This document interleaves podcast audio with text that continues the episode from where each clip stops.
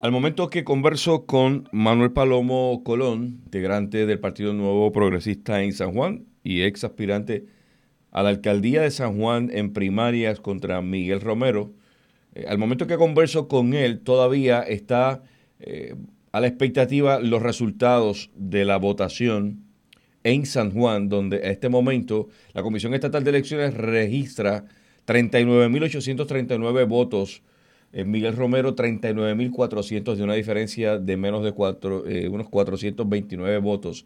Rosana López 25.000, Adrián González 3.600 y Nelson Rosario 3.500. Un total escrutado de 11.000, sí, 111.471. En la elección del 2016, mirando los datos, que provee la Comisión Estatal de Elecciones, Carmen Yulín ganó con 78 mil votos sobre Leo Urbina, que tuvo 65 mil para un total de 150 mil votos. Estamos hablando de una diferencia de casi 39 eh, mil eh, votos aproximadamente que pudiera uno pensar. Con Manuel, bienvenido a Cadena Guapa Radio. Contigo quiero analizar este resultado, tu opinión al respecto. ¿Cómo lo ves? Y si es muy temprano para eh, cantar victoria. Saludos Rafa y saludos, un abrazo para, como siempre, para la gente de San Juan. Yo creo, Rafa, que ayer, ayer eh, yo le decía en una entrevista a una, una colega emisora que por primera vez en muchos años, en veintipico de años, esto no se veía desde el 96, las grandes filas que habían en los colegios para votar. Yo fui donde voto a las 9 de la mañana y habían 300 personas contadas por mí. Me fui, regresé al mediodía, seguía lo mismo, a las 4 de la tarde regresé y tuve que hacer una fila más, o menos de esa cantidad de personas y salir del colegio casi a las seis y media de la tarde para poder ejercer mi derecho al voto. Y le decía a amigos que estaban allí, a la cadena de emisora, de que sentía en mi corazón de que iban a haber grandes sorpresas en todo Puerto Rico. Y lo hemos visto. En el caso particular de San Juan, quedan cerca de cuatro mil y pico de votos. No es momento de celebración, es momento de contar esa cantidad de votos y ver eh, qué pasa al final del día la diferencia tan marcada de casi 39 mil eh, votos, eh, Palomo, eh, ¿a qué lo puedes adjudicar? Mucha gente decidió no votar, gente se ha relocalizado. ¿Cómo, cómo, cómo pudiéramos, si haces referencia a que aparentemente hay 4 mil votos todavía en proceso de escrutinio, esa diferencia serían 115 mil, todavía estamos hablando de 35 mil votos menos de participación de hace cuatro años atrás? Pues mira, todo está en base a que mucha gente se ha localizado fuera del país. Otras personas, hay que ver qué porcentaje de personas no han podido votar.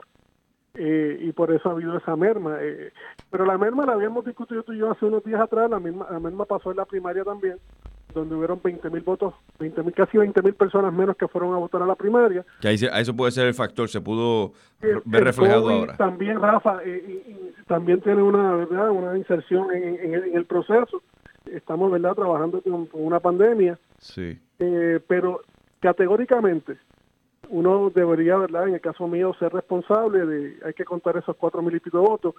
Hablan de los votos adelantado, no sabemos si esos cuatro mil y pico de votos de los que hablan son los que estaban encamados, si ya los encamados los contaron, pero la realidad es que pues hay, hay que esperar. Yo creo que creo que hoy a la una empezaron otra vez a, abrir los maletines y a contar los, colegios el 5% que quedaba de los maletines para contar eh, los votos en San Juan. El dato actualizado de la comisión establece que de 515 colegios reportados ya 4.87 lo han hecho para un 94.56. La diferencia es menos de la mitad de un por ciento. Entonces, probablemente que sí, eh, haya recuento de ser necesario. En términos generales, Palomo, ¿cómo ves el resultado de la elección? Eh, Victoria Ciudadana logrando escaños, Proyecto Dignidad logrando escaños materializándose la proyección de que quien ganara la gobernación la ganaba por menos de 35%, eh, la estadidad ganando sobre el 50%. ¿Cómo, ¿Cómo, ves los resultados generales? Alcaldías, cambios dramáticos de alcaldías eh, como Arecibo, Aguadilla, Ponce, eh, que pasan a manos populares y, y, y a la inversa. Pues mira, yo creo que lamentablemente el, el pueblo le, nos está enviando, ¿verdad? Los que estamos en la política, en este caso particular en el Partido No Progresista, nos están enviando un mensaje claro de que hay que eh, empezar a hacer los ajustes dentro de los partidos políticos y abrir más las brechas hacia personas que no piensan igual que uno y están bajo nuestro mismo ideal y nuestro mismo partido. Y es un, es un mandato que y un mensaje claro que no solamente le está mandando al PNP, sino al Partido Popular. En el caso de algunos alcaldías que se han perdido, en el caso particular de Aguadilla, sabemos qué pasó en la primaria con, con el candidato Guerra, que fue representante en un momento dado. Sí. Eh, lamento mucho, ¿verdad? La, la Mayita eh, había hecho una gran labor a pesar, ¿verdad?, que ya está convaleciendo de cáncer. Eh, en otras alcaldías donde hubieron unos cambios, pues la gente se cansa, la gente está cansada. en el caso de Sidra, discúlpame, Paloma, en el caso de Sidra se plantea que si se hubiese dejado al incumbente y no se hubiese cedido a la presión que en, en su momento hizo Tomás Rivera Chat de poner otro candidato, probablemente Sidra no, el partido no hubiese perdido eh, ese pueblo importante también. Sí, yo, creo que aquí hay, hay, varios puntos, ¿verdad?, que, que, están a favor y están en contra lamentarnos hoy de lo que hicimos o no hicimos, ya lo hecho, hecho está. Ya están, claro. Hay que trabajar con, ¿verdad? con los componentes de Victoria Ciudadana, de, del partido de, de, César Vázquez. Proyecto de Dignidad. De Proyecto de Dignidad, ver cómo se puede trabajar en favor del pueblo y cómo eh, en este caso, eh, si al final del día entendemos que el licenciado Pedro eh, va a ser eventual ganador de la gobernación, cómo pues, se puede trabajar en conjunto para beneficio del pueblo y las legislaciones pues que se discuten en una mesa. Hay que buscar personas conciliadoras en estos procesos. Te pregunto, en esa misma dirección, ¿qué piensas de lo que plantea la oposición o algunos sectores donde, una vez más, Pedro Pierluisi demuestra el hecho de autoproclamarse sin necesariamente tener el aval de quien lo debe eh, certificar, o sea, proclamar victoria sin que la Comisión Estatal de Elecciones así lo haya certificado. Bueno, hubo una precertificación y a base de la misma, pues eh, entendió quizás, ¿verdad? Este, el licenciado Pedro Pelici que podía haberlo hecho. En el caso particular, si le, si le toca a Manuel Palomo Colón, pues hubiera dado un mensaje totalmente diferente. Yo creo que hay que esperar eh, al, al, final de, hoy y de mañana los colegios que quedan para entonces uno proclamarse. Yo creo que cuando hay una elección tan cerrada, eh, puede pasar cualquier cosa. En el caso particular de lo que hemos visto en San Juan, yo creo que eh, adelantarnos a proclamarnos victoriosos, eso eh, pues lacera un poco los procesos y yo creo que habría que esperar eh, el momento clásico de, que los, votos se cuenten y ya, ya vemos la historia. Finalmente quiero brevemente tu análisis sobre la composición de los cuerpos legislativos. En el caso del Senado, sale con mayoría de votos María de Lourdes Santiago del partido PIB Johan Rodríguez Bebe, Partido Proyecto de Dignidad, en segunda posición. Tercera posición, William Villafañez. Cuarta posición, Tomás Rivera Chat. Quinta posición, al momento que hablamos, Vidot. Juan Zaragoza. Sexta, eh, la presidenta de, Movimiento Victoria Ciudadana, eh, Ana Irma Rivera Lacén. José Luis Dalmau del Popular. Rafael Bernabe, Victoria Ciudadana. Gregorio Matías PNP. Aníbal José Torres popular. ¿Cómo, ves esa composición tan diversa en el Senado? Bueno, hay mucho trabajo por hacer. Hay mucha gente pensante, mucha gente de carácter colérico y, sanguíneo que tienen que sentarse a establecer eh, las prioridades de lo que va a ser el Senado y lo que va se va a legislar, eh, las legislaciones que envíe el, señor gobernador.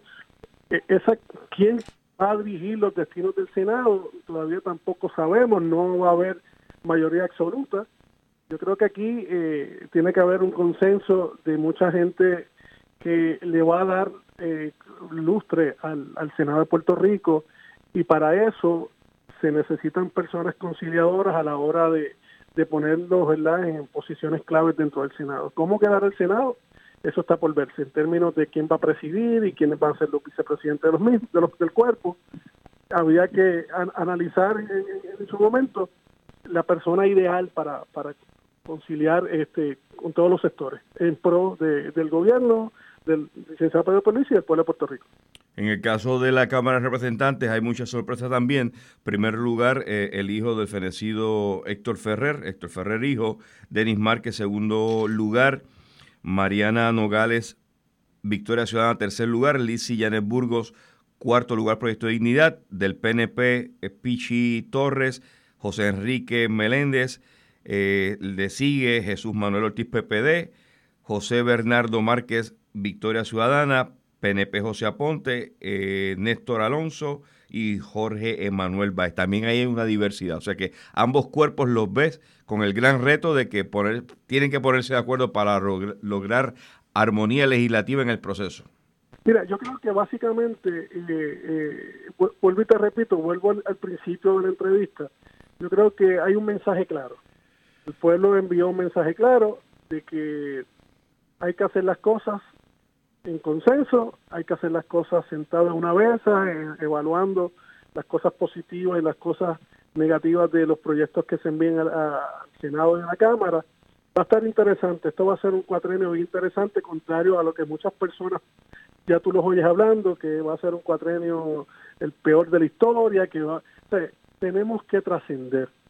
El pueblo dio un mandato de unos cambios significativos que no se daban por muchos años y entiendo yo desde mi perspectiva que esto va a ser beneficioso para el pueblo porque se va a legislar cosas buenas y positivas para el pueblo y no para muchas veces cuando se legisla para los amiguitos del alma o para otras componentes este, de algunas personas. En el caso particular, en los dos cuerpos, yo creo que la experiencia, eh, en el caso particular de, José Aponte, que estuvo en un gobierno compartido eh, y que pues tuvo que ¿verdad? lidiar con muchos aspectos, pues son personas conciliadoras en estos procesos.